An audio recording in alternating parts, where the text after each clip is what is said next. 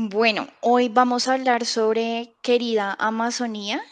Eh, es uno de los textos que mm, nos brinda el Papa Francisco, un poco relacionado con la Laudato Si, más enfocado en el tema de la Amazonía, para eh, ver esta cristiandad y nuestra relación con la naturaleza. Hoy trajimos como invitada a una persona muy especial, eh, Melisa López. Ella es ingeniera ambiental con especialización en derecho ambiental.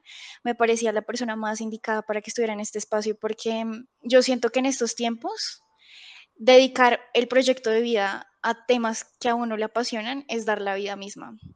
Y Meli siempre todas las decisiones laborales que ha tomado han sido enfocadas en el medio ambiente. Entonces, quiero que nos comparta un poco de ese amor y esa pasión que siente. Em, y pensando como en este tema de amor y apasionarse, yo te quisiera preguntar, ¿tú por qué o desde cuánto sentiste como esa conexión tan fuerte con la naturaleza? como tú desde cuándo recuerdas que tienes ese sentimiento o qué es lo que te lo causa. Hola, bueno Juli, es muy interesante lo que tú dices porque no sé en qué momento surgió como tal esa, esa pasión, pero bueno, de pronto comentarle también al público que Juliet y yo estamos juntas desde el colegio y siempre nos apasionaba el tema de las caminatas ecológicas, cuando salíamos en las visitas de los, de los colegios a diferentes lugares, eran los momentos en los que más eh, nos divertíamos y en los que podíamos ser nosotras mismas. Yo creo que no es algo que, que, que nazca desde algún momento, sino es algo que ya viene innato en uno y hablando pues de un texto que está redactado por el Papa, yo creo que es muy importante mencionar la relación que la naturaleza tiene con, con el creador. Entonces, esa como esa tranquilidad que te da la naturaleza. Creo que eso es como lo que me, me, apasiona hacia el tema del medio ambiente y pues ya después en la carrera era una forma de defender toda la naturaleza y los animales y todo lo que lo componen y los seres humanos. Es una forma de defender la, naturaleza y, y, buscar siempre la solución para todos los daños que muchas veces nosotros puede hacer que sin justificación o sin ganas de querer hacer daño, pues estamos impactando al medio ambiente y afectando esa naturaleza que muchas veces nos brinda muchos espacios de felicidad. Estoy totalmente de acuerdo. Es decir, yo me he planteado esa pregunta en mi vida y he descubierto que yo siento más la presencia, o sea, como una conexión espiritual más fuerte cuando estoy con la naturaleza. Me siento más yo, me siento más realizada que en cualquier otro espacio. Y mmm, yo creo que, querida Amazonía, trae mucho eso a colación. Yo tengo acá una frase que dice, si el cuidado de las personas y el cuidado de los ecosistemas son inseparables, esto se vuelve particularmente significativo. Allí, donde la selva no es un recurso para explotar, es un ser o varios seres con quien relacionarse. Y yo siento que ese es el gran problema de la Amazonía, que la Amazonía desde hace mucho tiempo, o sea, creo que Francisco lo narra un poco y es eh, esa explotación cauchera, uh -huh. siempre ha sido una fuente de recursos, como de atraer recursos económicos a través de la explotación natural y a través de las personas que están ahí. Pero la naturaleza no debería ser vista solamente como una fuente de dinero, sino la deberíamos apreciar más por su valor estético y el equilibrio que brinda para, pues, para nuestra existencia misma. Entonces, un poco alineado con esto, yo quisiera saber tú cuáles percibes que son los problemas actuales más relevantes o más significativos que tiene la Amazonía colombiana.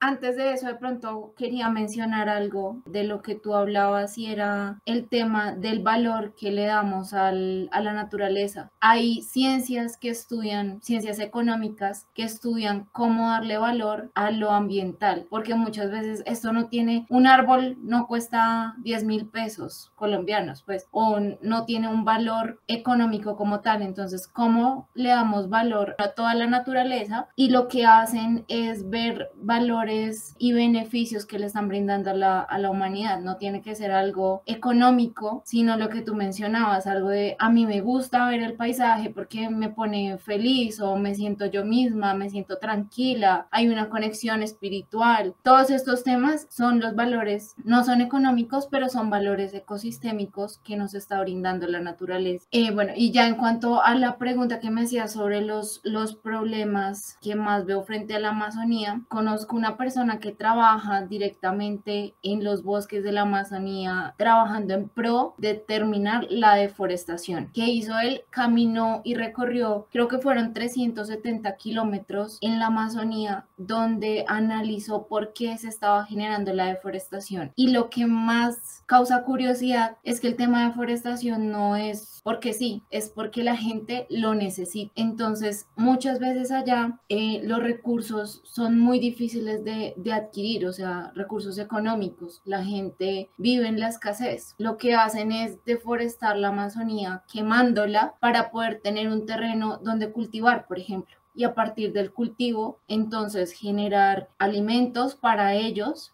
y también para la venta y de esta forma subsistir. Él se llama Julio Andrés Rosso. El, el que hizo, desarrolló un, una escuela de emprendimiento donde apoyaba todas estas zonas veredales donde estaban quemando y deforestando todo, todos estos bosques para enseñarles alternativas más sostenibles para emprender, generar recursos y no tener que dañar el medio ambiente. Entonces yo creo que una de las principales causas pues es el tema de, de, la escasez económica de las personas, temas sociales y también en muchos casos la ilegalidad, no solamente con temas de drogas, sino diferentes cultivos ilegales que no, que no tienen unos estudios previos, que no tienen las, las características para hacer un cultivo sostenible, sino simplemente queman y, y cultivan lo que, lo que pueden cultivar en, en esas tierras para obtener un sustento. Me llama mucho la atención porque mm, de lo que yo había averiguado,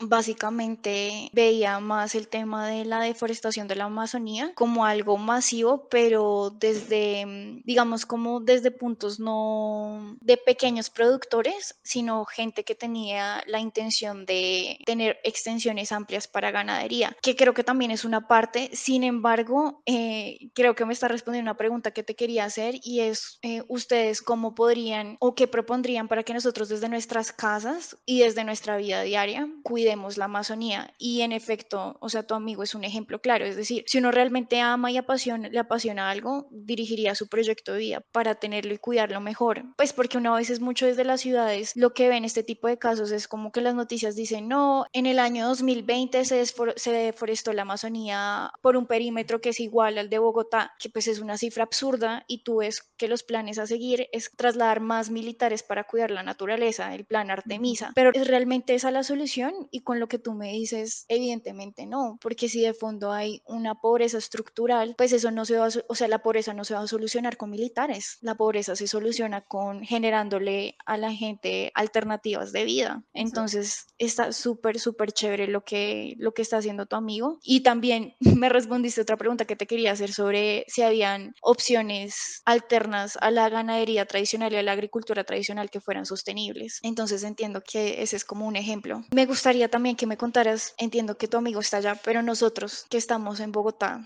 o sea, nosotros desde la ciudad, ¿qué podríamos hacer? O sea, ¿qué podríamos cambiar en nuestro estilo de vida o nuestro tipo, la forma en la que consumimos para favorecer al medio ambiente? Ahí hay dos visiones. Una es, en muchos casos, piensan que el consumo sostenible puede generar mayores gastos económicos, que comprar algo que es orgánico va a tener un costo mayor y puede que sí, que sí sea de esta forma, porque realizar estos cultivos y realizar eh, este tipo de prácticas tiene mayores costos y mayores inversiones, por ende se va a ver reflejado en, en el costo de los productos. Entonces, yo creo que podríamos iniciar con un tema de educación y conciencia y luego pasar al tema del consumo. Entonces, inicialmente, justamente también Julio lo hablaba y es que hay un porcentaje muy grande de Colombia que no sabe qué está pasando con la Amazonía, no conoce cuál es la Amazonía, lo relacionan principalmente con Leticia, pero no saben realmente todo lo, lo grande y lo extenso que significa la Amazonía y que no está solo en Colombia, está también en otros países. Entonces es muy importante pues generar este conocimiento yo creo que esa puede ser una de las principales cosas que se puede hacer desde, desde Bogotá. Nosotros no, pues estando un poco lejos y estando en una ciudad que está muy lejana a estos temas, no sabemos realmente qué está pasando allá, sino solamente lo que vemos en noticias. Entonces es muy importante de pronto informarnos más a fondo, no solo lo que vemos en noticias y saberlo comunicar. Entonces yo creo que lo que, lo que más puede colaborar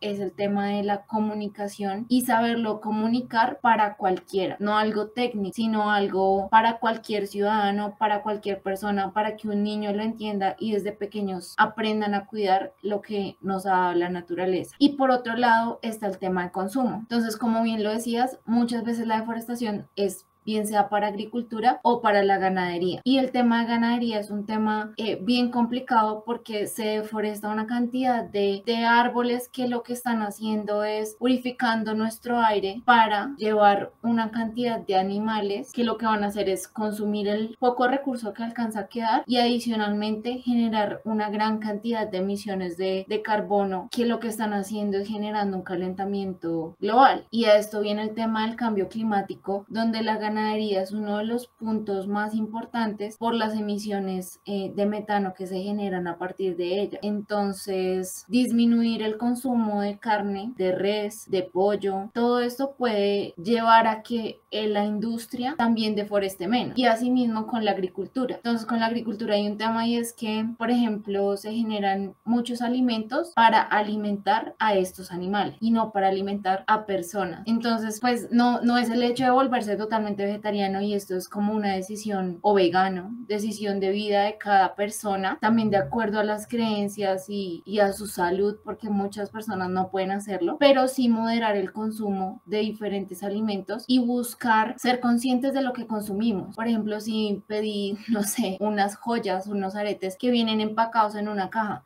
ver a partir de qué materiales están hechos esa caja. Si han, digamos, han pasado por procesos donde digamos, donde hagan análisis o, o les generen sellos de que están siendo amigables con el ambiente y que esta caja viene a partir de recursos que ellos mismos han regenerado, por ejemplo, temas de reciclaje o simplemente que tienen cultivos propios y cada vez que generan material a partir de maderas, por ejemplo, para papeles o cartones, vuelven y restauran el bosque o, o, la zona que están trabajando. Entonces creo que sí hay mucho por hacer y va de la mano del tema del conocimiento y de la educación y por lado el tema del consumo, eh, pues de ambos lados, tanto de agricultura como de ganadería.